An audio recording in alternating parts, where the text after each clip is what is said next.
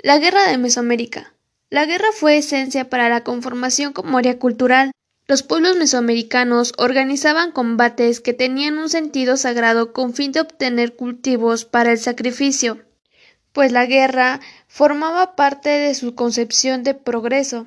Los pueblos antiguos pensaban que el sol necesitaba alimento y le ofrecían sacrificios para que no agotara su energía.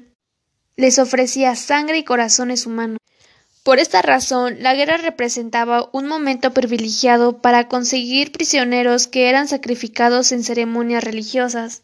La guerra no era forma de exterminio con el enemigo, aun si morían guerreros en combate, sus esfuerzos estaban dirigidos a capturar sus contrarios. Su valor se estimaba por el número de enemigos capturados. Los guerreros con más rango por su cantidad de números capturados eran los guerreros águila, los guerreros jaguar.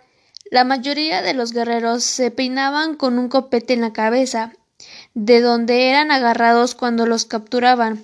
Dejarse tomar por el cabello significaba derrota. La actividad guerrera era un ritual que consistía en una feroz batalla, en donde los guerreros luchaban cuerpo a cuerpo en medio de gritos, sonidos de caracoles y música de tambores. El combate nunca era sorpresivo, empezaba y terminaba con una señal que pactaba previamente al enfrentamiento. Podía hacer sonido de un silbato. Por otro lado, con mucha frecuencia para los europeos, la guerra implicaba el exterminio del enemigo, por lo que diseñaban estrategias para acabar con ellos. Los españoles trajeron consigo armas conocidas para los pobladores mesoamericanos, como las de fuego, cañones y escopetas, también animales que no se conocían y se usaban para el combate, como caballo y perros de pelea.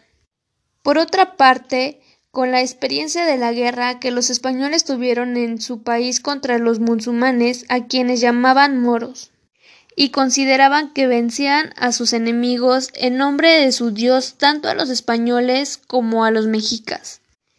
El triunfo en la guerra determinaba qué grupo debía mandar sobre el otro, y ambos consideraban que la victoria la obtenían gracias al apoyo y poder de su Dios sobre el de los vencidos además de la valentía de su guerrero perros de presa, son perros que tenían mucha fuerza ósea y muscular en la mandíbula por los que se les solía ocupar en la cacería o en la guerra.